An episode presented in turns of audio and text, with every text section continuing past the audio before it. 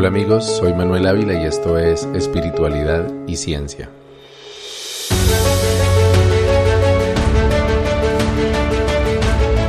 Crecí admirando la cultura de los Estados Unidos. Como tantos otros niños colombianos, durante mi infancia pasé incontables horas disfrutando de las series norteamericanas que en Colombia se conocían como enlatados. Los fines de semana, la televisión colombiana se vestía de barras y estrellas y entonces me dejaba transportar al emocionante mundo de los detectives privados. Mis series favoritas, aparte de mi admirada serie Cosmos de Carl Sagan, eran las que combinaban acción con ciencia ficción, como Automan, El Auto Fantástico, Lobo del Aire, Manimal, El Hechicero, e incluso MacGyver podía entrar en esta categoría. Me maravillaba la forma en que mezclaban ingenio y tecnología, lo cual es una combinación que aún hoy en día aspiro a lograr en mi trabajo y proyectos personales. Pero además admiraba algo más en aquellos programas de televisión. La cultura estadounidense me generaba familiaridad y a menudo sentía añoranza por el estilo de casas, los enormes patios con árboles y los parajes rurales del medio oeste americano, como si hubiera conocido todo eso en otra vida. Fue apenas natural que a medida que me iba haciendo mayor me fuera interesando cada vez más por la historia, la cultura y el idioma del país del norte. A los 14 años escuché por primera vez una canción de los Beatles e inmediatamente me convertí en fanático del cuarteto de Liverpool, con lo cual empecé a practicar el inglés con aún más esmero mientras traducía y trataba de cantar sus canciones de la forma más correcta posible. Alrededor del mismo periodo de mi vida tuve además mi primer contacto con un computador, y de forma similar a mi encuentro con los Beatles, supe desde aquel momento que la informática sería una parte inseparable de mi vida. Los Beatles me regalaron desde entonces incontables horas de inspiración y propiciaron el inicio de las amistades más duraderas que he tenido en mi vida. Pero el inglés, que en ese entonces era dominado por muy pocos jóvenes colombianos, y la computación, que de igual forma apenas hacía su irrupción transformadora en el tercer mundo, se convertirían en las llaves que me abrieron las puertas de Norteamérica. Pero aún faltaban muchos años para eso. Durante mi adolescencia y temprana juventud seguí tratando de perfeccionar mi inglés, principalmente porque me gustaba y se me facilitaba. Y seguí cultivando mis conocimientos de informática porque era mi pasión. Pero mi admiración por los Estados Unidos se fue erosionando a medida que empezaba a entender algo de política internacional y me di cuenta que para el país de MacGyver, Colombia era apenas parte de su patio trasero. El creciente fenómeno del narcotráfico en mi país hizo que desde el norte cada vez fuéramos menos el país del mejor café del mundo y cien años de soledad, y más un país de narcos con Pablo Escobar a la cabeza. Ya he mencionado que mis padres habían militado en partidos comunistas en su juventud y aunque eso había quedado atrás precisamente cuando las guerrillas colombianas se narcotizaron, sus ideales y pensamiento político seguían siendo fundamentalmente de izquierda, así que cuando en mi familia se hablaba de Estados Unidos, usualmente era en términos poco afectuosos y resaltando su papel imperialista, el consumismo desmedido o la aparente ausencia de valores morales de sus habitantes, con la pretendida superioridad moral que solo puede surgir del complejo de inferioridad. Tal vez por esta posición de inútil dignidad yo había decidido que no me interesaba pasar por lo que consideraba la humillación de rogar por un visado en la embajada americana. Creo recordar que alguna vez mi madre me preguntó si no me gustaría sacar la visa para conocer Estados Unidos, y yo le respondí Yo no voy a rogarles para que me dejen entrar. Si algún día voy por allá, será porque me invitan a ir. Durante los años que viví en Santa Marta, no volví a pensar ni para bien ni para mal en el país del norte. Pero el 11 de septiembre de 2001, mientras veía atónito por televisión cómo se desmoronaban las torres del World Trade Center en Manhattan, supe que si hasta entonces ya se hablaba de lo difícil que era lograr el, entre comillas, sueño americano, a partir de ese momento sería casi imposible. Hacia 2006 las filas de aspirantes a visitar el país del norte en la embajada americana eran tan largas como la lista de historias de negación de visas, frecuentemente precedidas por una actitud hostil del oficial consular o incluso algún comentario respetuoso.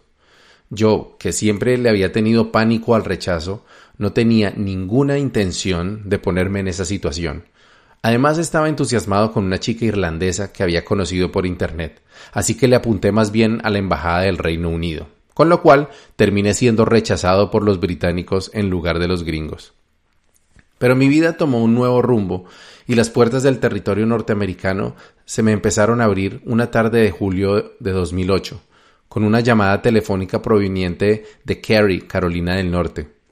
Entonces trabajaba para Telefónica y había sido comisionado para coordinar la adquisición de un software de gestión de servicios de tecnología pero el gerente no quería que me limitara a las grandes compañías que tenían el monopolio en ese segmento de la industria, sino quería que buscara otras alternativas.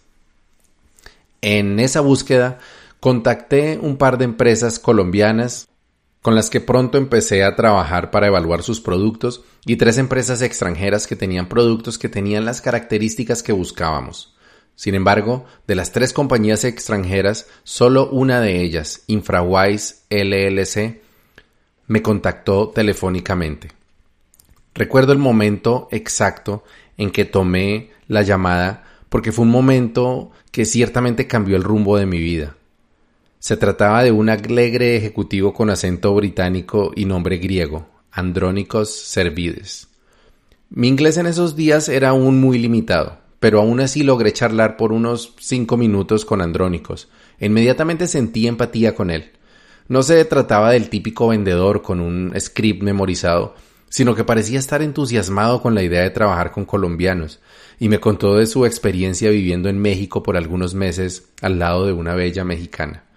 La conversación que habría podido parecer inapropiada para una llamada de negocios fue manejada con tal decoro por Andrónicos que cumplió su objetivo de establecer una relación de confianza conmigo y distinguirse inmediatamente de cualquier otro vendedor. Además de eso, iWise, que era el nombre del producto que vendía, era realmente el mejor entre las alternativas que evalué. Así que poco tiempo después me encontré trabajando de tiempo completo en la compra e implementación de iWise en mi compañía. Practicar el inglés en correos electrónicos y llamadas telefónicas cada vez más frecuentes fue el primer beneficio que recibí de esa relación.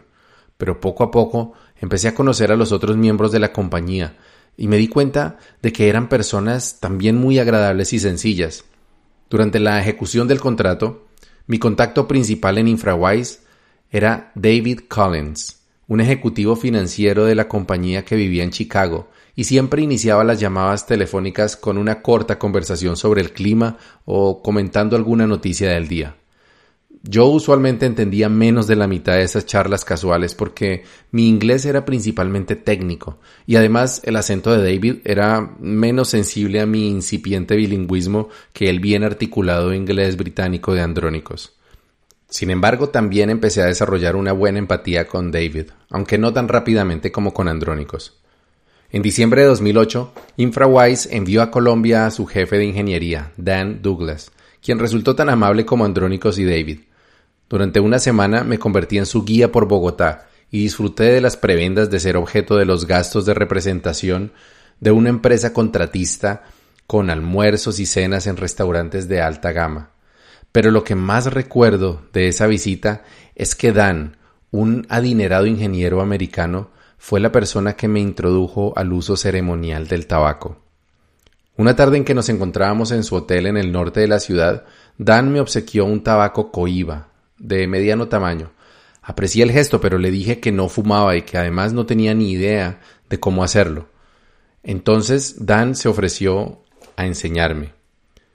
Fuimos a la terraza para fumadores y me explicó.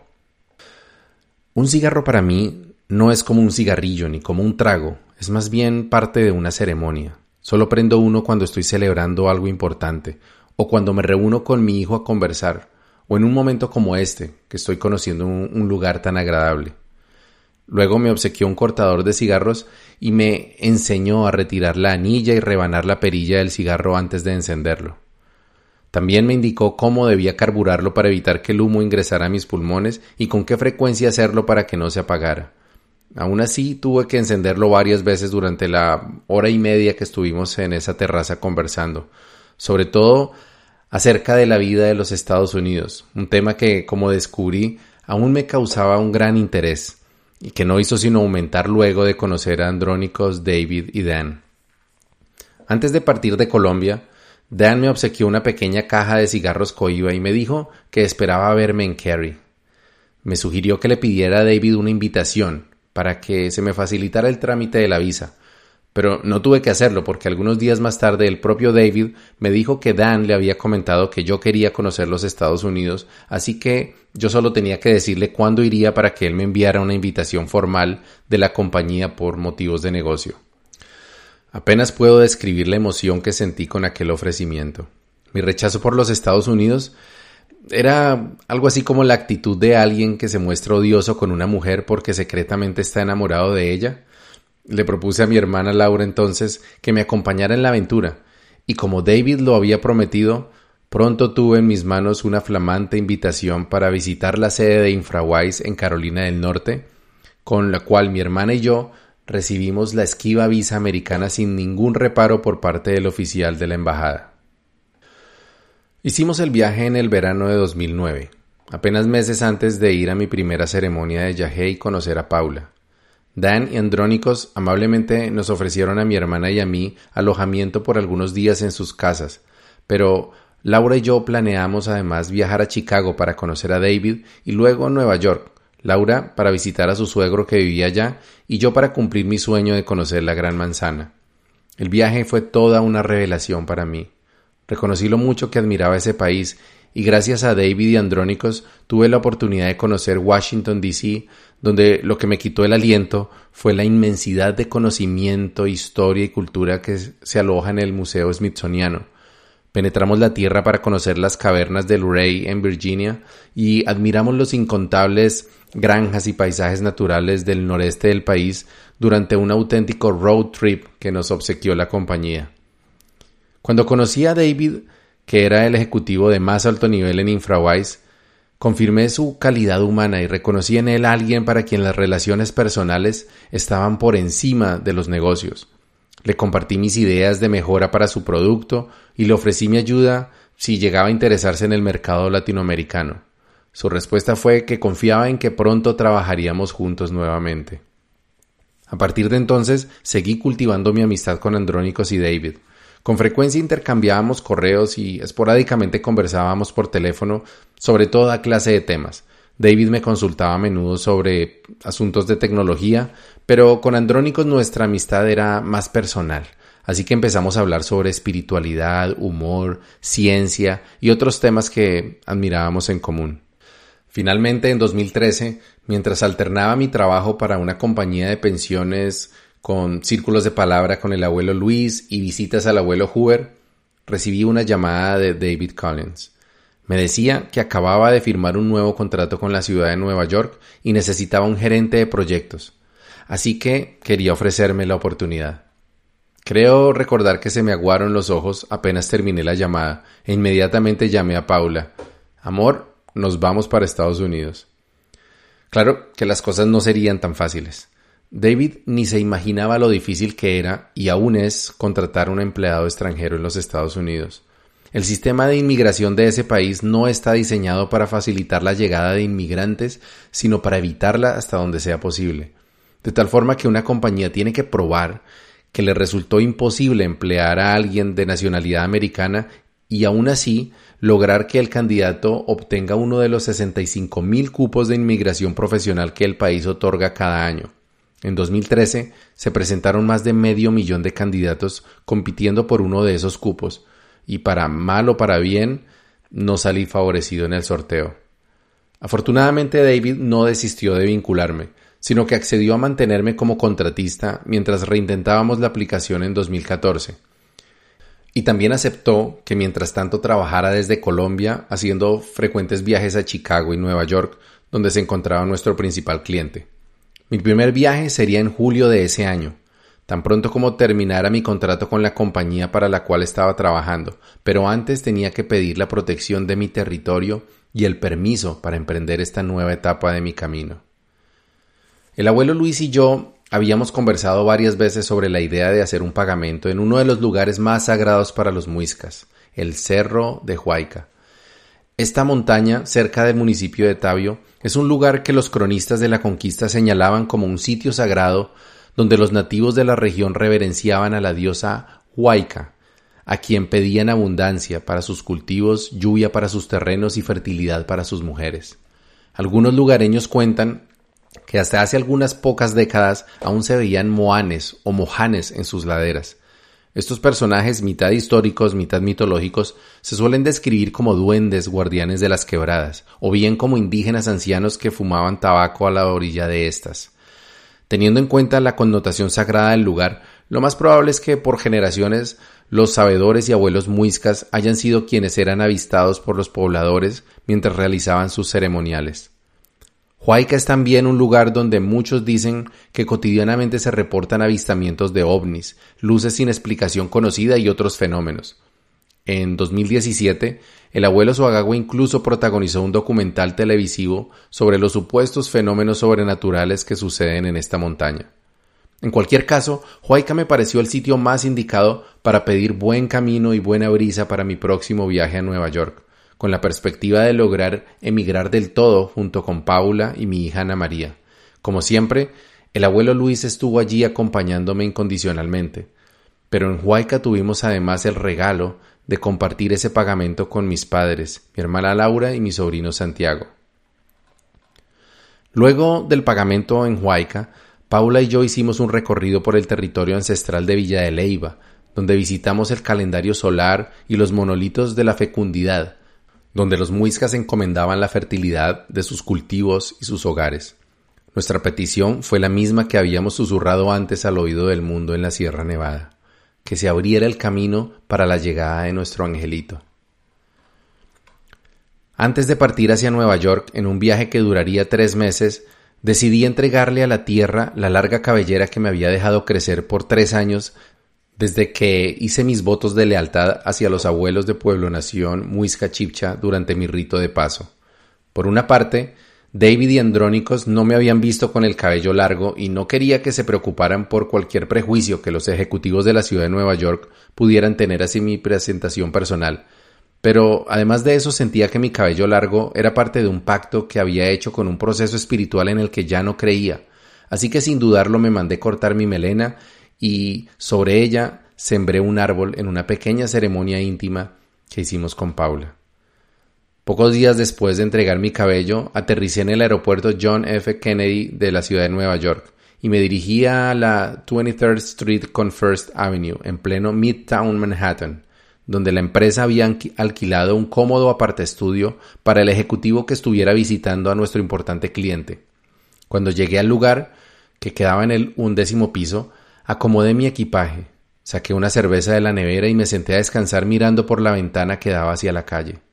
Apenas lo podía creer. Estaba alojado en uno de los lugares más exclusivos del centro de Manhattan, trabajando para una empresa estadounidense y a punto de convertirme en gerente de un importante proyecto para el gobierno de la ciudad de Nueva York.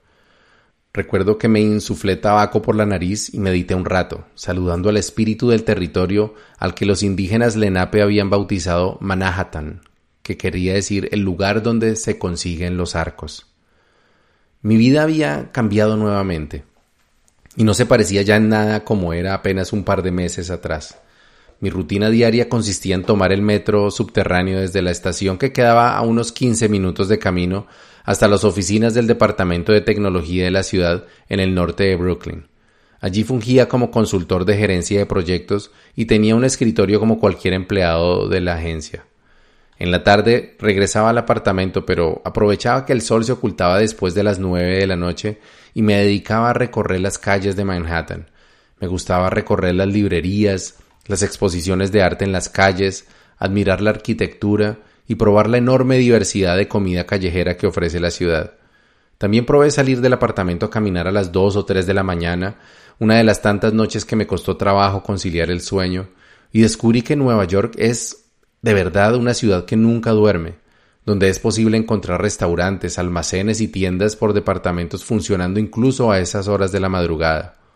Exploré incansablemente las calles, avenidas, puentes, plazas, rascacielos y puertos de Manhattan, pero al mismo tiempo exploraba las emociones que me causaban todos esos lugares, algunos inquietantes destellos de remembranza, como si ya hubiese estado allí, quizá por fuerza de ver tantas películas y seriados filmados en Nueva York. Otros me causaban aprehensión, como si percibiera de ellos una energía densa y repelente. Traté de cifrar lo que me decía la ciudad y el propósito de mi presencia en ella. Lo que llegaba a mi mente era que quizás yo era parte de la profecía que había escuchado de los abuelos que decía que América despertaría cuando el águila del norte se encontrara con el cóndor del sur.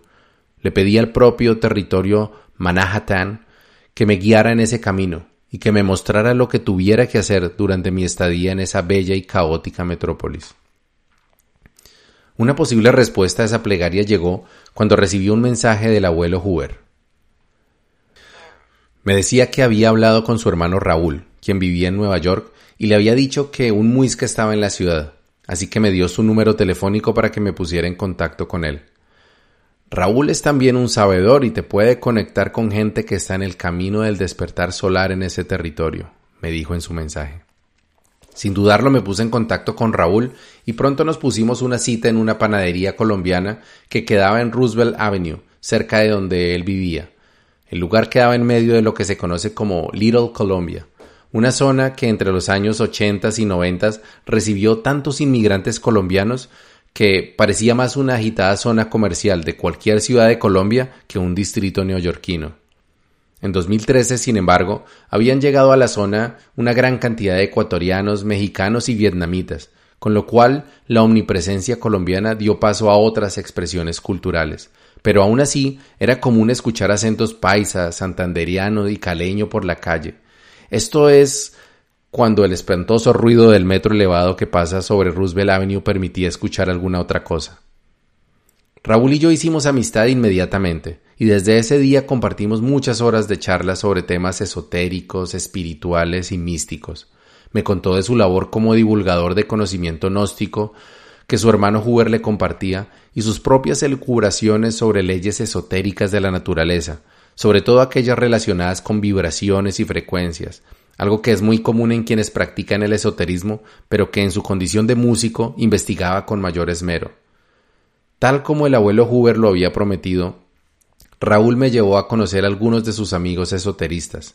Así conocí a un caballero peruano miembro de una logia masónica de la ciudad, a una dama espiritista y a una familia de gnósticos amaelianos a quienes visitamos en su casa, todos ellos latinoamericanos y todos encantados de compartir saberes con un místico recién llegado de su territorio, donde la mayoría de ellos, incluyendo al propio Raúl, no ponían un pie desde hacía muchos años, por encontrarse en los Estados Unidos sin estatus legal. La dama espiritista que conocí era también copropietaria de un instituto de educación no formal para adultos hispanohablantes de la ciudad, y me propuso que dictara una charla sobre espiritualidad ancestral en su escuela. Raúl también quería que compartiera mi conocimiento con sus allegados, así que me invitó a participar en uno de los talleres para adultos mayores que ofrecía en el Elmhurst Adult Learning Center de Queens. Las dos experiencias no hicieron más que reafirmar mi certeza de que mi llegada a los Estados Unidos correspondía a algún tipo de designio providencial y que tal vez estaba empezando a cumplir esa importante misión mística que yo sentía que en algún momento tenía que cumplir. Como si esos años de trabajo intenso y a veces doloroso en el yajé, las largas jornadas de ofrenda de tabaco y palabra con los abuelos hasta altas horas de la noche y las prácticas esotéricas y gnósticas que realizaba hubieran sido la preparación para un importante servicio para la humanidad que empezaba a tomar forma. Sin embargo, la ruta para mi gran momento no se dio por ese lado. La charla en el centro de Elmhurst fue una bonita experiencia en la que dirigí una meditación chamánica a unos cuantos viejitos, que al terminar me ofrecieron una propina por mis servicios que rechacé con vehemencia, mientras Raúl me miraba con orgullo. Para la charla en el Instituto de Educación No Formal me solicitaron que la enfocara en salud ancestral y elementoterapia. Así que preparé con esmero una presentación en la que tocaba temas como la medicina ayurvédica, con información que me había dado Mara, principios de medicina ancestral, que le aprendí principalmente a los abuelos Suagagua y Huber, y un compendio sobre el supuesto origen espiritual de las enfermedades que encontré en algún blog por internet. No sé si los asistentes a la charla estaban allí por obligación o tal vez más seguramente estaban aprovechando el espacio para rellenar con un par de horas de cualquier cosa su requerimiento mensual de capacitación pagada por el Estado, pero el caso es que de los siete u ocho asistentes, solo una señora mayor que estaba en la primera fila parecía interesada en lo que estaba hablando. una joven peruana me sonreía constantemente y no supe si con amabilidad o coquetería, pero no musitó palabra durante las dos horas. Y el resto solo miraban la proyección como si se tratara de una cátedra de historia no particularmente interesante. Una tarde, ya cerca de mi regreso a Colombia, le contaba a Raúl las maravillas que el yagé había obrado en mi vida y las revelaciones místicas sorprendentes que había recibido, cuando Raúl tomó la decisión de revelarme un secreto. Yo tengo yagé en la casa. ¿Tú podrías dirigir la ceremonia? ¿Yagé? ¿En Estados Unidos? Y así como si nada en la casa. Le pregunté cómo lo había obtenido, y me dijo que su hermano Huber se lo había enviado hace algunos meses con un amigo que viajó desde Colombia, pero que le había dado miedo probarlo solo. A pesar de la explicación, pensé que tal vez había entendido mal y que lo que le había enviado el abuelo Huber no era yagé, propiamente dicho, sino más bien el famoso yagé espíritu que él preparaba, que era una versión destilada, transparente y mucho menos potente que el yagé tradicional. Le pregunté a Raúl si podía ver la sustancia y él accedió. Fuimos juntos a su minúsculo apartamento que quedaba en una de las tantas viviendas de Queens en la que sus dueños habían creado divisiones extravagantes para convertir una casa de cuatro habitaciones en seis apartamentos independientes.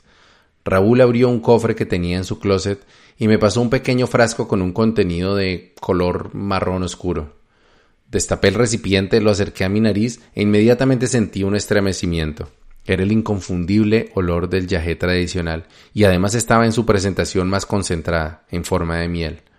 Era claro que en la vivienda de Raúl sería imposible llevar a cabo un ritual de ayahuasca, remotamente aceptable. Así que la única posibilidad que quedaba sería hacerlo en mi apartamento de Midtown Manhattan, donde había una política estricta de aprobación de visitantes con la administración del edificio. Para complicar la cosa, Raúl me pidió que le permitiera asistir a la ceremonia a un amigo suyo que estaba pasando por una situación personal muy difícil y necesitaba del remedio. Eso sin contar el hecho de que yo nunca había recibido la formación necesaria para dirigir una toma de yagé, ni conocía el manejo de la planta, más allá de mi experiencia personal como tomador, y lo que había aprendido viendo a los taitas con quienes había participado en ceremonias. A pesar de todo esto, decidí seguir adelante con la ceremonia. No pensaba anunciar la visita de Raúl y su amigo porque seguramente habría tenido que pedirle autorización a David Collins, que ahora era mi jefe, y no tenía entre mis planes explicarle que le iba a administrar a mis invitados una dosis de un poderoso alucinógeno mientras me encontraba trabajando para el gobierno de la ciudad. En lugar de eso, me insuflé tabaco en el apartamento y le pedí al espíritu del territorio que abriera los caminos para que todo fluyera si así era su voluntad o que por lo contrario algo detuviera el plan si así convenía. Lo más probable era que el vigilante del edificio no le permitiría el ingreso a los dos visitantes, y yo me haría al que nunca había escuchado de la norma. Les expliqué la situación a Raúl y su amigo Efraín, y ellos estuvieron de acuerdo en correr el riesgo. Así que en la tarde de ese sábado, los tres nos reunimos en la estación del metro que quedaba cerca del apartamento y juntos ingresamos al edificio. Saludé al vigilante de turno con un ademán y él me contestó del mismo modo. Luego se dio la vuelta y siguió concentrado en un libro que había estado revisando atentamente cuando llegamos. Mis invitados llegaron hasta el ascensor sin haber sido notados en absoluto por el vigilante, quizás por estar ensimismado en la desconocida tarea que lo ocupaba. Mientras subimos hasta el piso once, mi corazón se aceleró porque entendí que ya no había vuelta atrás, la señal había sido recibida y la ceremonia tenía que hacerse. Luego vinieron los pensamientos fatalistas. ¿Qué tal si a alguno de ellos le pasa algo grave durante la toma? ¿O qué tal si alguno se ponía violento o empezaba a gritar descontroladamente? Aún peor y más probable, ¿qué pasaría si aquel desconocido Yahé me cogía con fuerza, como tantas otras veces, y terminaba perdiendo el control? En ese punto sentí que no valía la pena pensar de ese modo, y me convencí de que si pensaba con positivismo las cosas saldrían bien. Con la llegada del ocaso, después de darle a mis invitados las recomendaciones del caso, inicié la ritualización del yagé de la forma que lo había aprendido.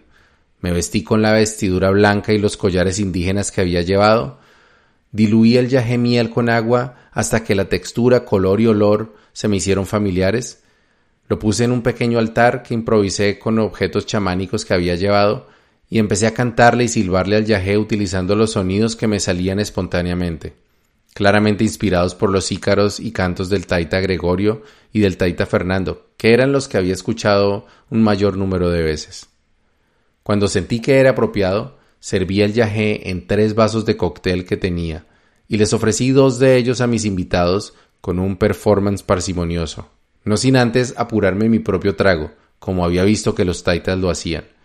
Mientras ellos ingerían el brebaje, yo para mis adentros solo oraba a la divinidad y le pedía al yajé que perdonaran mi atrevimiento por dirigir una toma de yajé sin siquiera haber participado nunca en una cocinada de la bebida.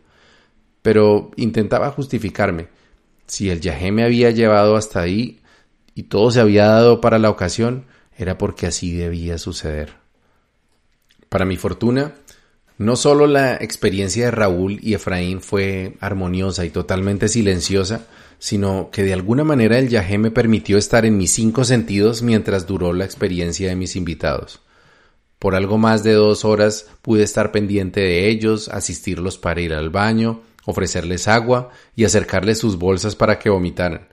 Además, acompañé sus viajes enteogénicos con sonidos de armónica, sonidos de lluvia con mis collares y cantos. A eso de la una y media de la mañana, los dos habían retornado por completo de sus viajes y se encontraban dichosos y muy agradecidos. Los ubiqué en los sofás que había acomodado como improvisadas camas y me dirigí a mi habitación, agradecido porque el yajé no me había cogido. Bueno, agradecí demasiado pronto. Fue cuestión de acostarme en la cama para empezar a tener mi consabida sensación de estar siendo preparado para un viaje astral. Luego vinieron las pintas de colores, los recuerdos de la infancia y otras vidas y pensamientos desordenados sin sentido. Pero afortunadamente no llegué a experimentar la parte oscura del viaje que a menudo me atormentaba. El viaje, de origen desconocido, tomado en el centro de una de las ciudades consideradas por muchos como densa o incluso infernal, y actuando como oficiante sin tener formación ni permiso, resultó ser uno de los yajes más benevolentes que había tomado. Así son las cosas con esa misteriosa planta. No tuve que bajar al infierno en Nueva York, pero lo que sí se me otorgó fue la oportunidad de sacar de mi pecho un dolor que no sabía ni siquiera que tenía. Durante la madrugada pensé mucho en mi hija Ana María y sentí su tristeza y su dolor de niña por tantas veces que no estuve ahí para ella, por los muchos momentos en que prioricé mi diversión, mi comodidad o mis obligaciones por encima de jugar con ella, o escucharla o dedicarle tiempo de calidad. Siempre me había sentido orgulloso de decir que yo era un padre que había estado más presente en la vida de mi hija que incluso su madre, y creía cuando mis amigos y familiares me decían que era admirable que fuera tan buen papá siendo tan joven. Todo eso era puro orgullo y una fachada, porque lo cierto era que había fallado como padre en muchas ocasiones, y Anita con frecuencia había asumido mejor el rol de protectora y guardiana mía que yo de ella. Esa madrugada de Yahé en Manhattan lloré como no había llorado en muchos años, y apenas tuve la oportunidad, llamé a Anita para pedirle perdón por todas mis faltas y descuidos, y ella lloró conmigo, como siempre diciéndome que me amaba y me entendía, y que juntos podríamos sanar lo que hubiera que sanar. Con ese regalo terminó mi primera experiencia viviendo en Norteamérica por tres meses. Luego vinieron muchos más viajes a Estados Unidos, incluyendo un par de viajes aún más largos que aquel, aunque con cada vez más frecuencia a Chicago que a Nueva York. En noviembre de 2013, Paula y yo nos casamos por lo civil en una notaría de la localidad de Chapinero, en Bogotá, con mis padres como únicos testigos de la ceremonia y apenas un puñado de amigos cercanos acompañándonos con una cena especial en uno de nuestros restaurantes favoritos de la ciudad. El matrimonio oficial era algo que Paula y yo queríamos planear y disfrutar cuando ya nos hubiéramos trasladado a Estados Unidos, para tener la tranquilidad de saber con qué tiempo contaríamos para hacerlo. Pero Luis Alfredo Pinilla, el abogado de inmigración que David había contratado para manejar nuestro proceso, nos indicó que teníamos que casarnos legalmente cuanto antes, porque el certificado de matrimonio era uno de los requisitos principales para tramitar la visa de Paula como cónyuge. Así que el sueño de Paula de una ceremonia en la iglesia con muchos invitados o mi idea de una ceremonia en la Sierra Nevada quedaron en el tintero. A pesar de la premura, Paula y yo estábamos contentos por oficializar ante la ley nuestra unión, ya que en el espíritu ya nos habíamos comprometido ante el Yahé, ante los abuelos muiscas y ante los mamos de la Sierra Nevada, cuando construimos nuestra aseguranza. Sabíamos que no teníamos tiempo de organizar algo más elaborado, pero aún así improvisamos una pequeña ceremonia que dirigió el abuelo Luis, durante la cual comulgamos con tabaco, ambil y yajé. Además, el notario que ofició nuestro matrimonio resultó ser un agradable caballero que incluso promulgó unas bellas palabras con ocasión de nuestra unión. Pocos días después de nuestro matrimonio, Paula y yo disfrutamos de una corta luna de miel en Washington, D.C., para luego volar a Chicago, donde nos encontramos con Anita, y así mis bellas chicas conocieron a su nueva familia americana, David, su compañera Debra, nuestro amigo Bob, y sus mascotas Callaway y Chung. Junto a ellos pasamos la primera de varias navidades en la ciudad de los vientos, con nieve, chimenea, jingle bells, ponche de huevo, galletas de jengibre y todos los clichés televisivos de esas festividades que tanto anhelé cuando era un niño. David había alquilado un local con dos oficinas en la vibrante zona de Diversey, en el centro sur de la ciudad, y una de esas oficinas había sido acondicionada para mí cuando por fin lograra mudarme del todo a esa ciudad. Pero de momento yo la utilizaría mientras estuviera de visita. Un día cuando salí de la oficina de correos que quedaba al lado de nuestra oficina, me fijé en una casa antigua que quedaba algunos metros más hacia el norte. Tenía un estilo antiguo y una placa en la entrada que decía Urantia Foundation. Reconocí el nombre y me acerqué, porque Urantia era el nombre de un libro que había leído un par de años atrás y que es considerado por muchos esotéricos como un libro de revelaciones sobre la naturaleza del mundo espiritual, Dios, el universo y muchas otras cosas. Nuevamente pensé que allí podía estar la señal de la misión que tenía que cumplir, así que a los pocos días golpeé aquella misteriosa puerta y me presenté como un colombiano admirador del libro de Urantia.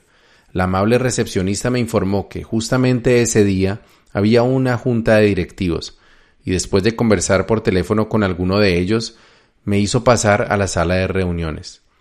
El lugar tenía la apariencia de la sede de una logia masónica, y en todas partes había simbología cristiana, representaciones artísticas de pasajes del libro y fotografías de los miembros anteriores y actuales de la fundación. Fui invitado a la enorme mesa de caoba por algo más de una hora y charlamos sobre la espiritualidad, ayahuasca, sabiduría indígena y otros temas, pero nuevamente no hubo una segunda visita ni ningún otro encuentro con los urantianos. La impresión que me quedó de ellos fue que se trataba de personas amables, interesadas en el esoterismo y con tiempo libre para dedicar a promulgar un libro que genuinamente creían que contenía el conocimiento definitivo sobre el mundo espiritual e información valiosa para lograr la autorrealización personal. No parecían tener otras ambiciones más allá de eso. Poco a poco fui aceptando que mi camino en el territorio del norte no sería como el que había andado en Colombia. Las pocas personas que conocí en Estados Unidos que mostraban interés en la ancestralidad o el chamanismo eran latinoamericanos. Tuve muchas conversaciones sobre esos temas con personas de otras culturas, incluyendo a nuestros amigos, pero siempre me sentía más como un guía de museo explicando mi cultura que como un guía espiritual mostrando un camino de sanación. En Estados Unidos hay subculturas y comunidades de espiritualidad que exploran el chamanismo y otros saberes ancestrales, pero son mucho más marginales que en Colombia, donde en casi todas las ciudades se encuentran tomaderos de yagé, grupos de intercambio de saberes ancestrales y tal vez demasiados grupos esoteristas. Muy a mi pesar, no logré contactar ningún grupo de esas características ni en Chicago ni en Nueva York. Aunque en un corto viaje a Las Vegas que hice junto a David y Debra, conocí a un nativo americano de una tribu del norte de Wisconsin y charlamos un rato sobre palabra de tabaco. Eso fue todo. Seguí practicando mi espiritualidad en privado y mi chamanismo cuando regresaba a Colombia. Un día, durante un vuelo desde Nueva York, David me preguntó si yo creía que hubiera algo más después de la muerte. Le dije lo que pensaba de la misma forma que tantas veces lo hice durante los círculos de palabra del clan solar. Mi jefe y amigo me escuchó atentamente y me hizo varias preguntas. Luego me dijo que creía que su mamá estaba cerca de la hora final. Su demencia se hacía cada vez más evidente y sus quebrantos de salud más frecuentes. Entonces me di cuenta de que había olvidado una de las lecciones más importantes que el Yahé me enseñó alguna vez. Lo que nos hace importantes no es la cantidad de personas que escuchan nuestra palabra, ni qué tan organizada sea la estructura a través de la cual tocamos la vida de esas personas. Lo verdaderamente importante era acompañar, estar ahí para una sola alma con quien haya o surja un vínculo genuino, en el momento y de la forma en que te necesita. Esto fue lo que ocurrió con David. Durante los siguientes meses lo acompañé en su proceso de sanar la relación con su madre, de velar las claves que esa relación había dejado en su vida y la forma en que afectaba sus otras relaciones. Escuché sus historias de infancia, el dolor que le produjo la temprana partida de su admirado padre. Le compartí mis propios miedos sobre la muerte, sobre el dolor, sobre ver a mis padres decaer durante la vejez y sobre todo de partir sin haber alcanzado lo que quiera que fuera que debiera alcanzar durante esta experiencia humana. No hubo tabaco, ni ambil, ni inciensos, ni invocaciones de divinidades. Simplemente dos amigos conversando sobre la vida, sobre la muerte y sobre construir un legado, hacer diferencia en la vida de quienes amamos. Una vez Paula y yo acompañamos a David a visitar a Kitty, eh, que era el nombre de su madre mientras aún vivía en una residencia para adultos mayores en una zona afluente de Chicago, y disfrutamos de la ternura y reverencia de la anciana. Creo que en esos momentos David echaba de menos a un hermano suyo, que había sido muy cercano en su infancia, pero que tristemente había sucumbido al vicio del alcohol y se había alejado definitivamente de la familia. Era posible que yo estuviera llenando un poco ese vacío y me agradaba poder devolverle a David de esa manera todo lo que él había hecho por mí y por mi familia. Una madrugada de otoño en 2014, cuando los arces y los olmos se habían desprendido ya de casi la totalidad de sus coloridas hojas, David y yo visitamos a Kitty por última vez. Para entonces llevaba un par de semanas internada en el Hospital San José de Lakeview.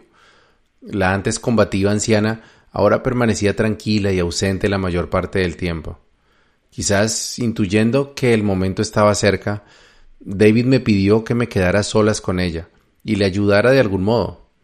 Creo que David pensaba que yo tenía algún tipo de poder o magia, o eso me pareció entonces. Yo no sabía qué decir, tampoco pensaba ponerme a invocar espíritus del territorio o hacer cánticos guturales. No había lugar para el performance. Le dije Kitty, yo solo quiero decirte que tienes un hijo maravilloso. Solo puedo imaginarme lo buena madre que tienes que haber sido para formar a una persona como David. Mi esposa, mi hija y yo estamos muy agradecidos por todo lo que él ha hecho para ayudarnos y puedes tener la tranquilidad y la seguridad de que pase lo que pase, voy a estar ahí para David. Es una bonita tarde, ya casi todos los árboles están sin hojas y el atardecer parece una pintura. Que Madre Padre Dios te bendiga. No sabía si la anciana había escuchado o entendido algo de lo que le dije, pero me sentí liviano. Entonces me levanté, me dirigí hacia la puerta y cuando estaba apenas a algunos pasos de la entrada escuché la débil voz de Kitty. ¿Cómo te llamas? Manuel, respondí. Gracias, Manuel, me dijo mientras cerraba nuevamente sus ojos. Dos o tres días más tarde, en la madrugada, la enfermera que cuidaba a Kitty llamó por teléfono a David y le anunció que su madre había muerto. David me llamó a los pocos minutos mientras paseaba su fiel labradoodle Chunk como lo hacía siempre antes del amanecer. She's gone. Ella se ha ido. Gracias por acompañarme estos meses. Le caías muy bien a mi madre. Terminé la llamada y me recosté nuevamente sobre la almohada mientras pensaba. Sí, esta es mi misión estar ahí de verdad cuando alguien que quiero me necesite. Sobre la mesita de noche reposaba una cartilla azul que en casi todos los hospicios de Estados Unidos les entregan a los familiares de pacientes terminales. En la contraportada se encontraba impreso un poema del siglo XIX que para mí, después de acompañar por primera vez a alguien en su proceso de desencarnar, cobró un significado que aún reverbera en mi mente y le da perspectiva a cada día de mi vida.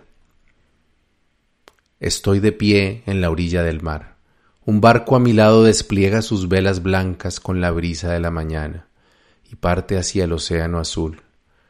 Ella es un objeto de belleza y fuerza, y me quedo de pie y la miro hasta que cuelga como una mota de nube blanca, justo donde el mar y el cielo descienden para encontrarse y mezclarse entre sí. Entonces alguien a mi lado dice, ahí, ella se ha ido. ¿Ido a dónde? Desaparecido de mi vista, eso es todo. Ella es tan grande en mástil, casco y percha como lo era cuando se fue de mi lado, y tan capaz de llevar su carga de carga viva hasta el lugar de su destino. Su tamaño disminuido está en mí y no en ella. Y justo en ese momento, cuando alguien a mi lado dice, ahí ella se ha ido, hay otros ojos que miran por su llegada y otras voces dispuestas a tomar el grito de alegría. Ahí viene. Y eso es morir. Buen camino y buena brisa.